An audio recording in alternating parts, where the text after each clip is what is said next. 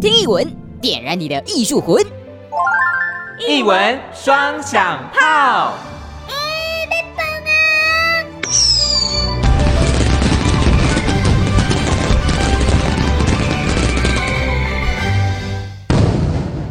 一文双响炮，醋逼桃味弄麦造，哇霞红。哇喜心灵，哎，心灵，我们元宵节的时候，你通常都会做些什么事情嘞？呃，吃元宵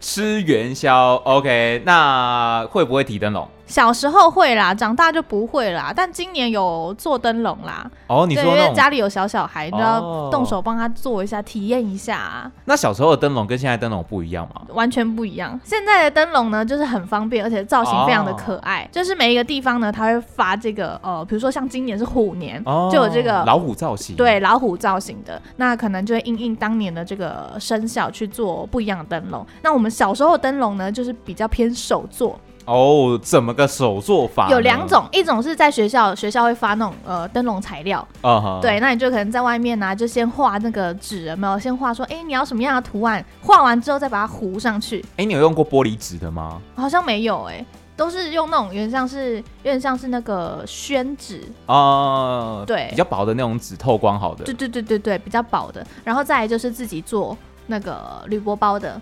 哦，我自己有做过那种用铁丝，然后架出一个框架，然后再慢慢把纸贴上去的，也是偏手作类型的啦。哦或者是小时候爸爸妈妈他们就就地取材，他可能直接用那个奶粉罐，哦，跟我爸妈那个年代一样 哎、我们是同个年代的、哦，哦，没有没有，你是说刚刚说没有很多人应该跟我们很多共鸣，好不 好？但除了提灯笼以外，元宵节当然要做的是就是猜灯谜。哦，又没猜。没错，我们现在马上出一题给大家。好，来大家猜猜一下，我今年几岁？嗯，这一题有点难出，我们先 pass 八掉。岁。，我们来正经的我 好，们来出题目。这个题目呢叫做“穿件硬壳袍，缩头又缩脑，水面四脚滑，岸上慢慢跑，猜一只动物”。又有这个壳是吗？对，有壳，有壳，然后它又会缩头，然后对又慢，又可以划水，没错，这个很简单了吧？这个很简单了吧？很简单了一定是吧？鳖啊！啊，乌龟啦，大家先静默个三秒哈、 哈，答案就是乌龟啦。 哦，乌龟。那其实，在这个元宵节的时候啊，跟乌龟有一些相关的活动，有一个传统习俗，其实跟乌龟有关忘。掉叫做起龟。哎、那我上次在新闻上也有看到，澎湖也有起龟文化、哎，没错，就其实各地呢，这个起龟文化哦，内容物啊，其实都不太一样。哦那这一次呢，跟大家介绍到的就是宜兰礁溪的特有啊，叫做干妈菇。蛤蟆菇、顾名橘思子，义对，就是用橘子堆起来的乌龟啊。那这个呢，这一次比较特别的是，他们还在这个传统文化上面呢，再结合了传统工艺，也就是藤编，邀请了两位大师一起来做藤编，然后呢，把这个呃起龟文化干妈菇哦带到了全台湾。而且重点，这个起龟文化就是希望大家可以来参与的人，把福气分享给有需要的人。没，有错，叫做分福啊，那究竟蛤蟆菇跟福气到底有什么关系呢？心灵是已经帮我们找好了大师，要来跟我们讲解一下，到底这传统文化有什么样的秘密在里面呢？没有错，所以呢，现在啊，就跟着我的脚步一起来到宜兰的传艺园区，嘿，来到的是黄举人宅哦。这里呢，来听听这个嘎玛姑到底背后有什么样特别的故事呢？ Go！我是小精灵泡仔，准备好了没？好戏开锣喽！国立传统艺术中心宜兰传艺园区特展《嘎巴姑保平安》。策展人傅安佩，全联善美的文化艺术基金会文教处教育推广组专员。今天呢，来到的是国立传统艺术中心的宜兰传艺园区。好，今天要来讲到的这个“干妈姑保平安”特展啊，邀请到的是全联善美的文化艺术基金会文教处的教育推广组的傅安佩专员。你好，你好，大家好。是因为这个呃“干妈姑”呢，奇龟文化对是在元宵节对前后来元宵做节进前行。后，对对对，其实呃，这个祈龟文化各个庙宇其实都有，哦各个庙宇其实都有这个祈龟的习俗。嗯那他们这个祈龟习俗通常就是在春节的时候，我们春节通常都会去庙宇面拜拜是祈福，对一方面是谢谢神明过去一年的保佑，那一方面也是就是向神明许愿说未来继续一年继续保佑我平安顺利。所以这时候大家都会带着贡品去庙宇里面进献给神明。是，那大家通常就会把这个贡品堆叠成龟的形状。嗯，大家应该就是常会在庙里面看到，就是比如是说像什么肉饼龟啊，就肉饼堆的，或者是或是米粉龟，就是用米粉堆叠成的。嗯嗯嗯嗯，那到通常他们都是直接把贡品堆叠成龟的形状。是，那在我们宜兰礁溪地区的斜天庙，他们有一个很特别的叫做干妈菇。嗯，那为什么叫干妈菇呢？顾名思义，它就是用柑橘堆叠成龟的形状。可是是柑橘其实不好堆嘛，它对圆滚滚的不好这样堆上去，所以我们就会用那个藤编，我们就嗯运用藤编工艺编织成一个龟造型的一个容器，然后再把这个呃干妈放进去，是，然后当做进献给神明的这个寿龟。是对对对。所以那在宜嗯兰是以这个藤编为主要的特色，对，藤编为主要的特色。嗯嗯嗯那这个起龟习俗，其实通常春节期间，我们就是带着这个寿龟去敬献给神明。是，那元宵节等于是春节期间的最后一天，新年的最后一天嘛，嗯嗯所以元宵节的时候，通常庙宇就会把这些。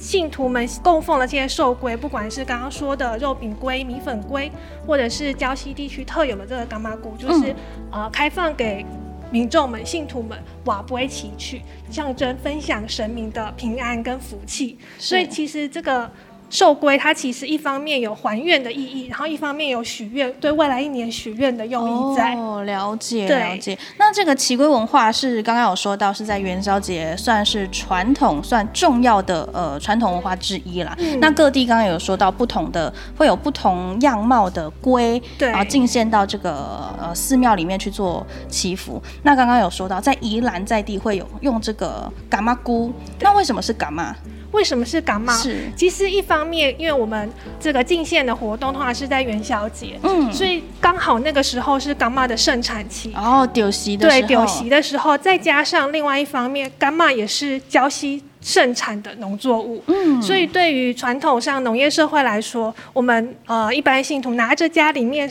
盛产、今年盛产、今年丰收的农作物去敬献给神明，那那种感恩之情就会特别的深刻，就等于是把我今年的成果跟是神明一起分享，然后是希望神明继续保佑我未来一年这样。哦，了解了嗯解，所以就是在这个礁溪呢，盛当地盛产什么，然后我们对今年呢丰收了什么东西，我们就把这个东西跟神明分享，对然后一起跟这个干妈姑一起进献到寺庙里面去。嗯那请问，呃。大小呢，通常都会是像图片看到这么大吗？因为我们现场嗯也有看到这个小只的，对，我们现场也有小只的干妈菇。嗯那其实这个干妈菇的大小就是看信徒的嗯能力跟心意。哦 对了解其实它了解不太一定。然后通常这个这个龟呢，我们现在现场看到的这些历史照片的龟都这么大型，其实主要的原因是它起龟还有另外一个习俗，嗯就是比如说我今年跟呃跟神明把龟，然后起得了一只龟或是一个干妈回去，嗯那我隔年是需要加倍奉还的。是，对对对，所以通常随着时间，然后随着各地的信徒不断的加入，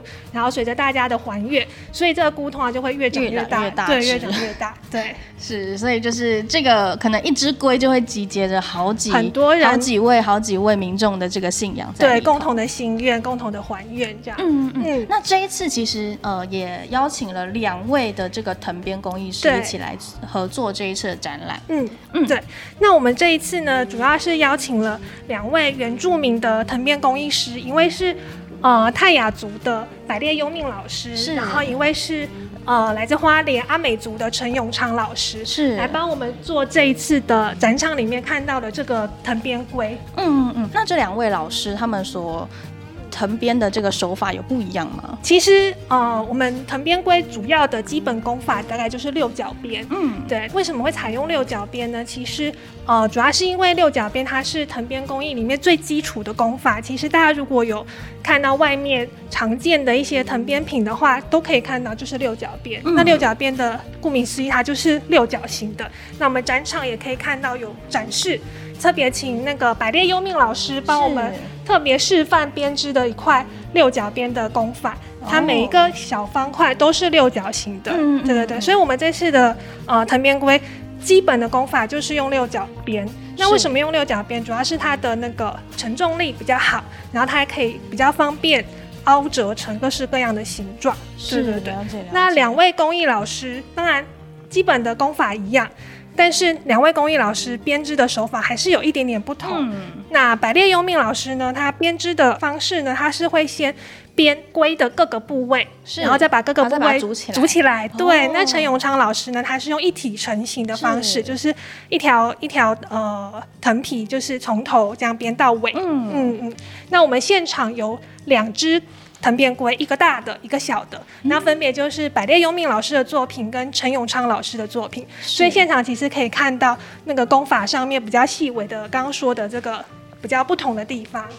对所以是这一支是对，这一支就是百列优命老师的作品，嗯那比较明显就可以看到它的呃四肢啊，然后龟壳啊，然后龟手，就是用个别个别的编织这个接接点对对处对加以对固对定再住固定起来。嗯对对对。那隔壁的另外一间展场比较大只的藤边龟，就是陈永昌老师的作品，是，就是一体成型一体成型的那现场我们第一个展间，其实在刚刚那个看到六角边的这个地方呢，还是可以看到这个桌面上有一些呃藤编会需要用到的材工具料。对对对，嗯嗯嗯我们现场其实有展示了呃我们的。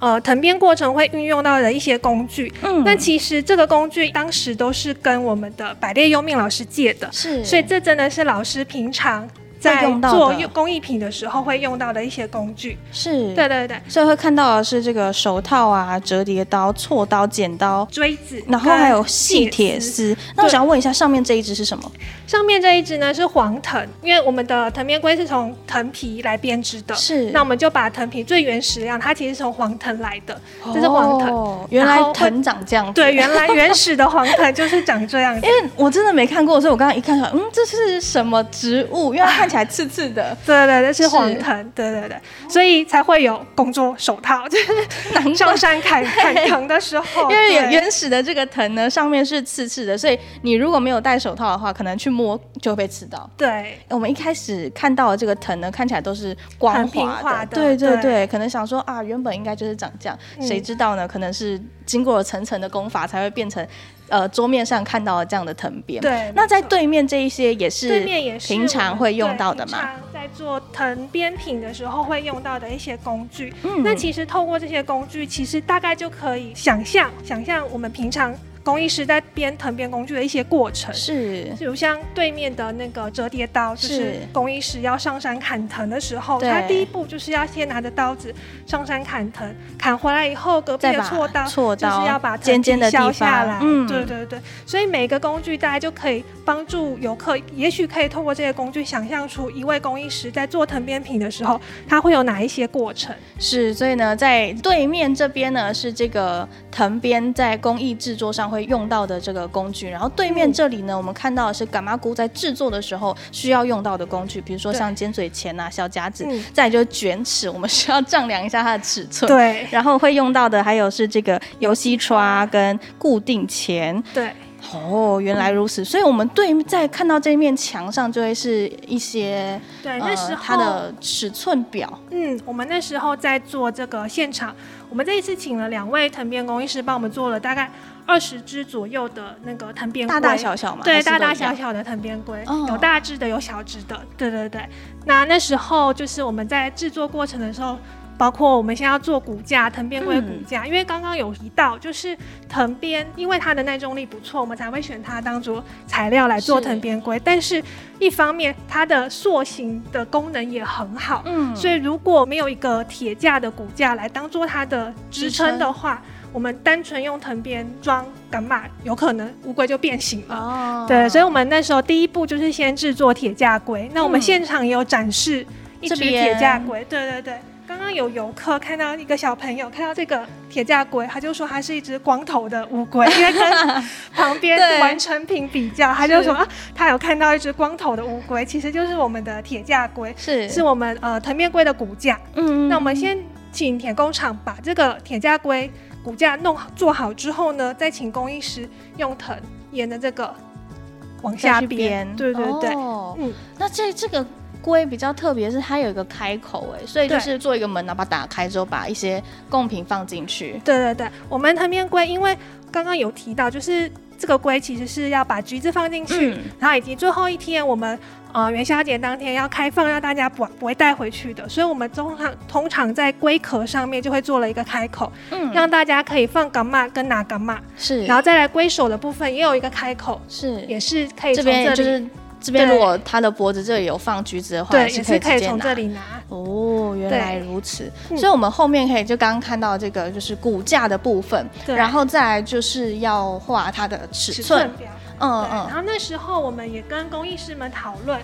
这个藤编龟的工法到底用什么工法来来编织，它会是比较耐用、比较坚固，或是是可行的。嗯所以那时候也跟老师们讨论了很久。所以我们那时候做了二十只的藤编龟，嗯第一只藤编龟大概就花了一个月的时间哇嗯做讨论。哼对，对对，但第一只就花了一个月，但后面就很迅速了。 是所以我们等于第一支在讨论要怎么做，然后怎么样会比较好的时候，就大概花了比较长的时间。嗯嗯，了解。所以前面讨论的时候，其实是花了很长的时间去做讨论啊、修改、调整等等之类。接下来才是进到了这个实藤际的编，编织。是对对对，那我们就请了呃陈永昌老师跟百烈老师就进行编织，嗯对嗯，嗯那最后有一个那个藤编龟上漆曝晒，哦，对因所为以我他们不是编织完就直接去到这样庙里祈求，哦没有没有，我们最后一步就是会有上漆曝晒，那是上漆的目的其实是上防水漆，哦因为藤宜兰潮湿嘛，是，然后藤也怕怕湿、怕发霉、怕怕什么嗯的，所以我们会上一层防水漆，一方面防水，一方面也让它看起来比较有光泽。嗯，了对解。所以最后才是这个塞的塞进贡品展示的部分。对对嗯对对，那接下来你们其实去年一整年还是有一些关于奇龟文化的这个活动进行，对不对？对对。嗯，那我们就到隔隔壁展间吧。隔壁展间。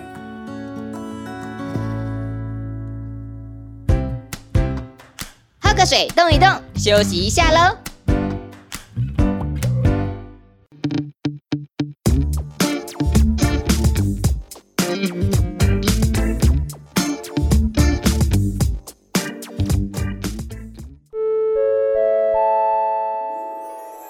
听众朋友，节目要开始啦，赶紧倒来喽！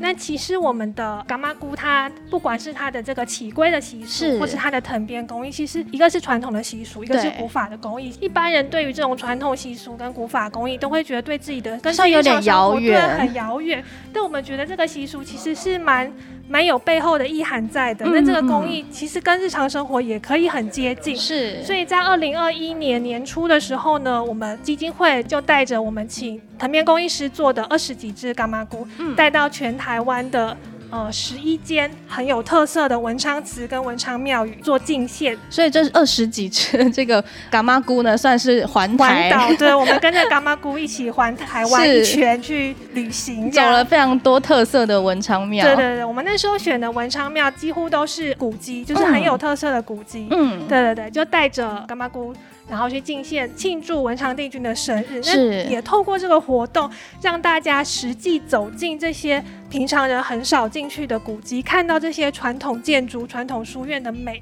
跟它的特色。是，其实也拉近了，就是走到不同地方的这个呃民众啊，让他们对也感受到这一个文化的不一样的感觉。嗯那其实光走进了这个文昌庙之外呢，我们要为了要更拉近民众的距离，其实也走进了超市。在我们的十四间的全联门市里面展示我们的干妈姑，嗯就是让大家看见哦，原来藤编龟是长这样，原来宜兰礁溪有一个这么特别、这么有趣的一个习俗。是那为了让这些藤编工艺可以跟一般人的生活更接近，我们也在呃选了几间的全联门市，在那里办了藤编工艺的工作坊。哦，所以就是让民众实际的去操作如何去制作藤编。对，实际操作如何做藤编，我们做了藤编的手环，嗯让大家知道哦，藤编其实没有你想象中的离你那么远，也是没有那么难，嗯其实是可以自己制作、自己创作，而且是可以在你的日常生活中，你可以戴在手上，当做你日常的装饰。嗯，那对我比较好奇的是，就是在不管是走进庙宇啊，还是走进超市，就是嗯民众的反应如何啊？民众反应都还蛮热烈的。嗯像我们有请文昌国小的小小朋友跟我们一起去庙宇做敬谢。是那其实小朋友其实都蛮开心的，而且我们当时去的时候才发现，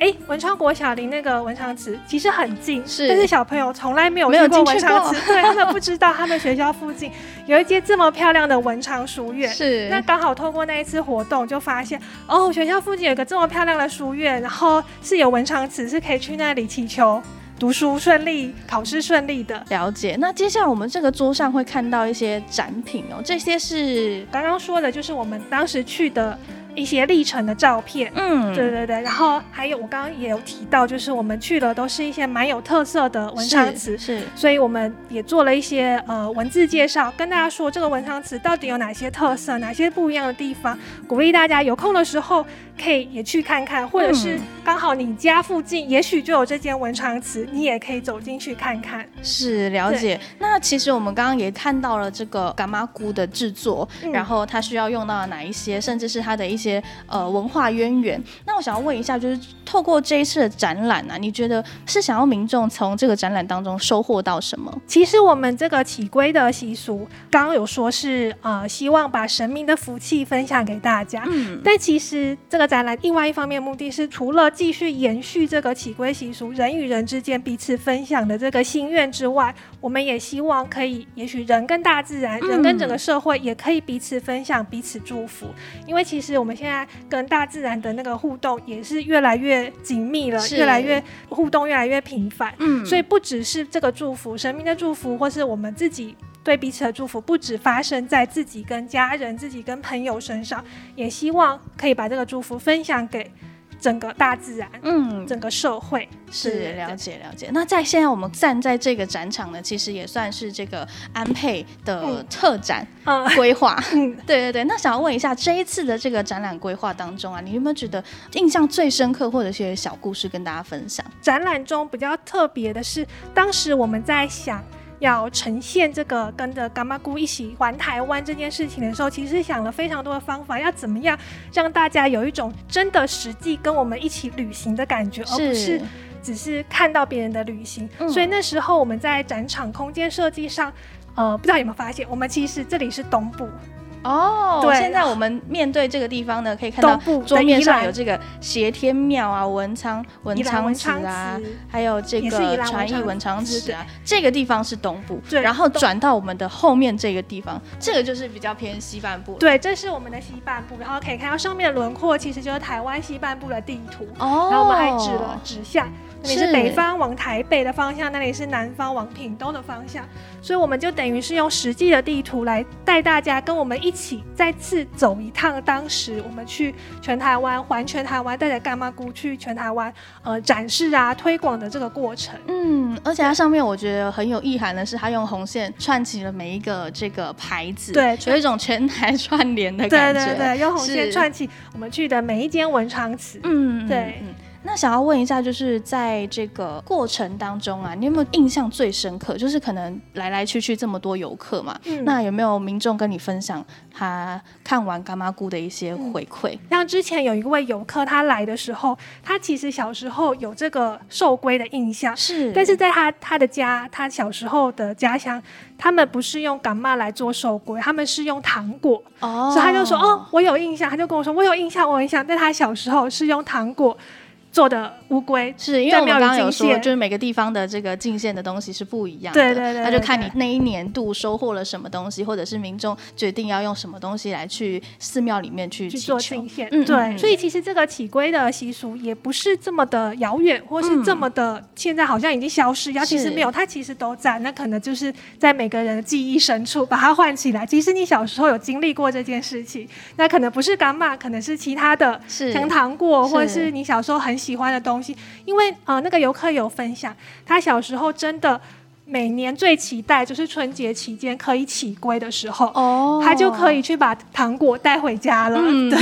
等于是他春节最期待的另外一件事情。是那想问一下安佩，你以前有接触过这样的文化吗？我以前嘛，我对自己对对本身 没有，没有，因为其实我其实像像我自己也没有，嗯所以我刚刚看到的时候，我再加上你讲了就是奇龟文化它背后的这个意涵的时候，我真的觉得很棒。对它其就实是这个分享的过程， 嗯，嗯，因为我觉得其实传统习俗虽然是传统习俗，有也许有些人会觉得啊是一种迷信，是一种传统过时的一个信仰，但其实它背后其实都有一些很深刻的意涵。对对对，我觉得传统习俗有一种不只是我自己好，我希望大家要一起好是的那种感觉。那你觉得就是在以你策展人的角度啊，你自身的观点，可不可以用一句话来形容这个展览？我觉得就是分享的概念，就是这个展览最终最终我们希望传递给大家的就是一种分享的概念。嗯，那不管是实际上这个奇规，它最后就是分服给大家，是或是它背后的意涵，就是希望不只是因为可能我今天是进献进献干妈菇的人，可是最后这个干妈菇我是分享给所有需要祝福的人，让大家都可以带回家。嗯，对，了解，所以你到现场呢，你不仅仅可以了解到这个伽马姑的文化，嗯它背后的意涵，它想要大家分享的这个宗旨哦。其实你到现场，你还可以看到两只乌龟，好、就是分别是代表这个呃百利优命老师还有陈永昌老师的这个藤编功法，对现场你也可以看得到。对，其实也是这个古早技艺的传承。对，好，那我们刚刚呢也有说到了，就是走过了台湾的这个各地比较特色的文昌池，再来还走进了社区的这个超市啊。对。那接下来呢，想要问一下，有没有一些比较呃走走到地方的时候，有没有一些比较特色或者是你印象深刻的小故事呢？那这时候我就要请我们的呃现场的导览大哥，嗯嘉禾大哥来跟大家介绍一下，当时到各个地方进献干妈菇跟推广干妈菇的时候，有遇到哪些印象特别深刻的小故事？好，让我们欢迎。你好好，怎么称呼？啊、我姓吴，口天吴，吴是家和。好，那我就叫你吴大哥。好，那吴大哥是实地参与了这个全台环台的这个活动，对吗？是是，在这个过程当中，你有没有印象最深刻的一些故事在里头？呃，首先这个东西是宜兰这边特有的奇龟用品，嗯然后跟奇龟文化，所以首先对方第一眼见到的时候就是惊艳嗯，啊，因为从来也没有见过这样子很特别是嗯的东西，因为。虽然有各式各样的食品，那现在的各式各样糖果、饼干的乌龟，可是带来是一只藤编的乌龟的时候，嗯然后里面放满了橘子，他们首先觉得非常有趣的民就间工艺，没有看过没有看 过，是没有不是宜兰人就没看过。哦，甚至宜兰人有一些也没看过，哦他只在宜兰礁溪斜天哼庙。哼哼，哦，那所以这个文化复兴的活动呢，为什么要去推动它？就是我们基金会的文化董事啊，他说这个几十年来都只在宜兰礁溪斜天庙，太可惜。嗯，哦，那。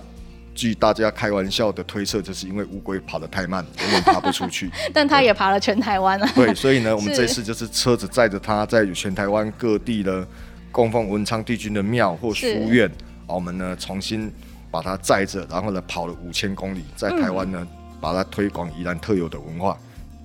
了解。那在这个走到地方的时候，有没有民众给你一些比较印象深刻的回馈？第一个大家都是经验啊，都是经验都是经验，然后是小朋友觉得有趣嗯，哦。那也比较可惜的是，他们就没有这个传统的起归分服这个概念。是，所所以也我是们走重新进。在推广这件事情，嗯嗯嗯重新让他们认识这件事情。是，那其实你们也走了这么多地方，其实我觉得那个困难度一定有的。所以有没有一些，就是你们在这个活动过程当中比较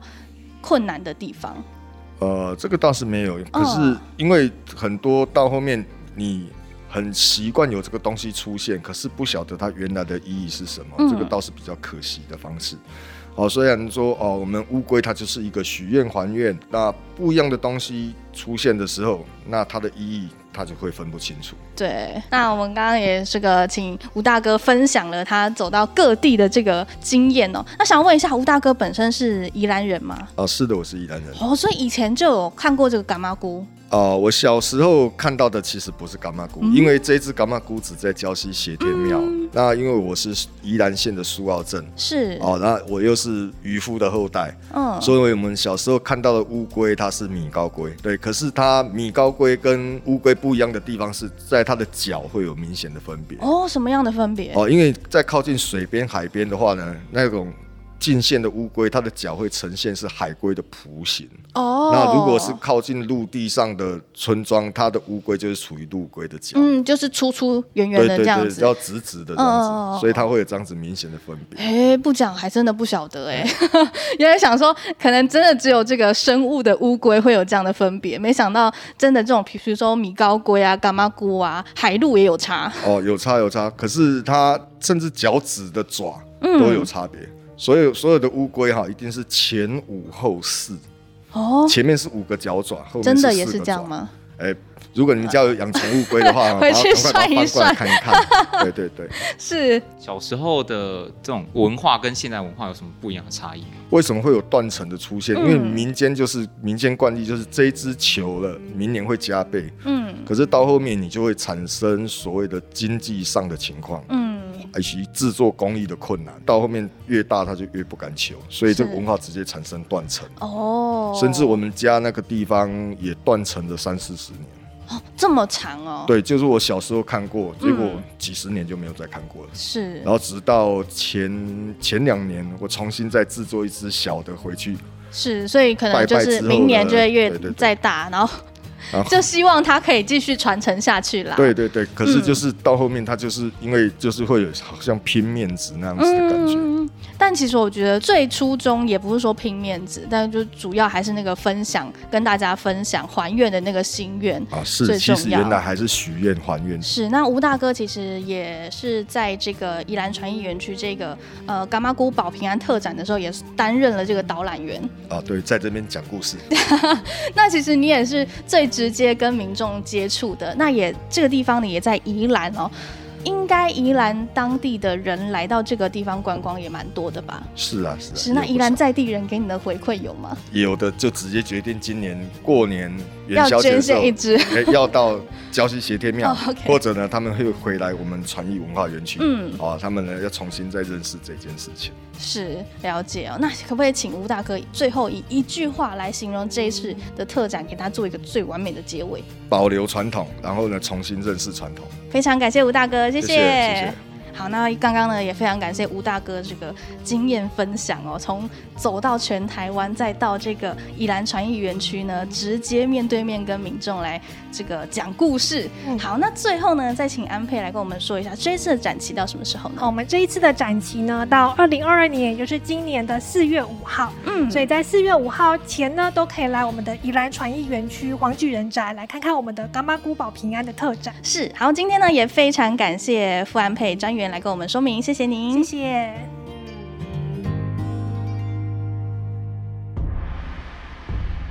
几龟文化举办在新年的最后一天，也就是元宵节。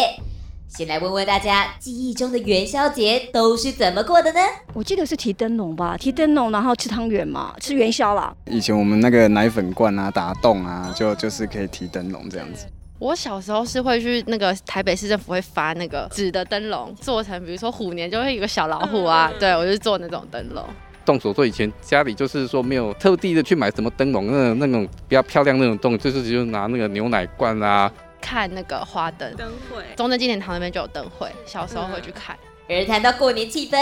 大家纷纷表示还是以前的人情味熊赞。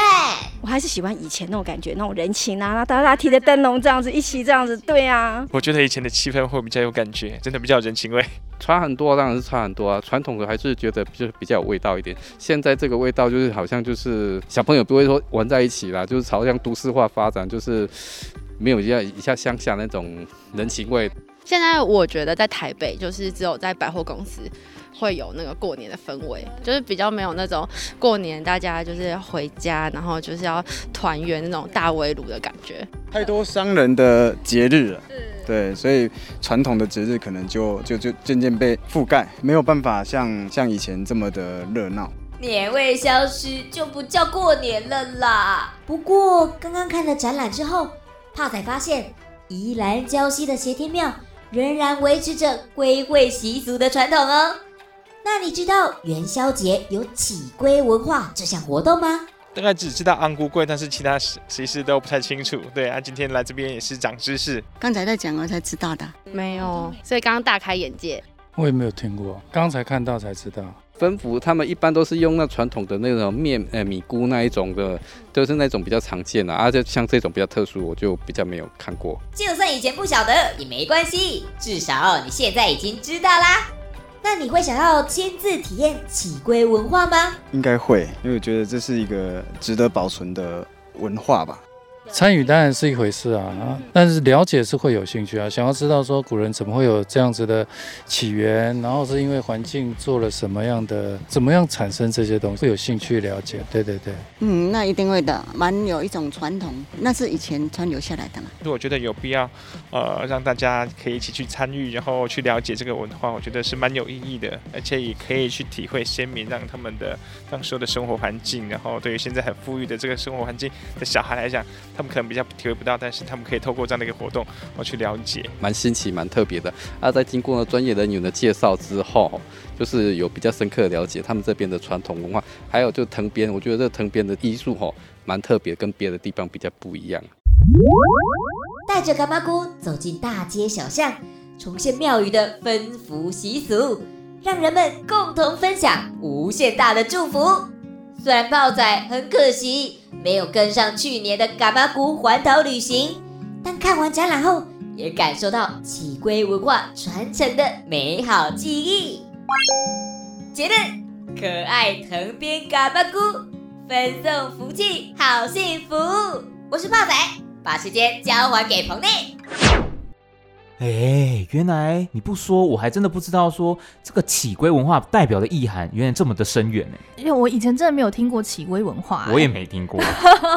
但是呢，我觉得这个背后的这个意涵呢，我觉得非常非常有意义，就是分享福气。哦、对，虽然呃，这个大哥说啊，就是要加倍奉还这件事情，但我觉得呃不一定啦，就是我们量力而为，像大对大哥对也说了，对量力而为嘛，主要我们还是要为了把这份福气传达出去。是，而且我觉得我自己看完蛮感动的一件事情是，嗯它是一个即将有点像消失的传统文化，是然后借由这次的特展，重新把这个文化介绍给所有人知道，包含它的中间的一些技法、啊，嗯嗯像这个藤编的工艺，是以及说它主要要传承的，把好的事情。好的福气分享给有需要的人，然后大家一直把这个好的事情做下去，也成为一个善的循环。我自己看完觉得啊，原来有一个这么美好的事情，但我们渐渐被遗忘了。是然后就有一个特展可以重新认识，未来或许有机会我们可以参与。是，而且我觉得我个人很印象深刻，就是他们带着这二十几只的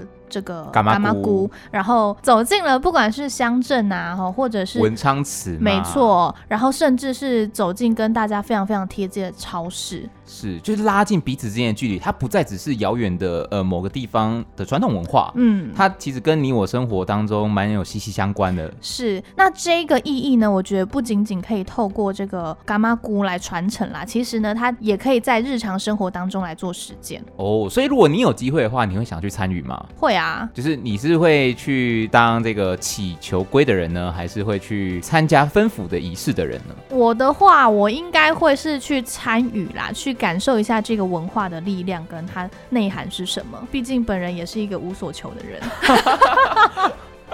但重点是希望大家可以重新认识我们的传统文化啦。是那这算是蛮特别的，在元宵节会举办的起龟文化。是，而且我们刚刚在这个街访民众的时候啊，其实好多的人跟我们说，哦他们一开始他们有也没听过对，没有听过这样的文化，也是透过这个特展哦，才知道有这个伽马姑哈，甚至是气龟文化。对，那这个展期展到什么时候嘞？这个展期呢，展到了这个今年哦，二零二二年的四月五号。在宜兰传艺园区的黄举人宅举办这一个“蛤蟆菇保平安”的特展。没有错，所以呢，如果听众朋友啊，哎，你也是第一次听到这个起龟文化哈，或者是呢，你很久之前有看过这个文化，类那想似的啦对，类似的这个文化呢，你想要重温呢，哈，你也可以来到这个宜兰传艺园区的黄举人宅，好来感受一下。那今天一文双响炮丢到家，哇是阿红，哇，是心灵，阿烂的先来造喽。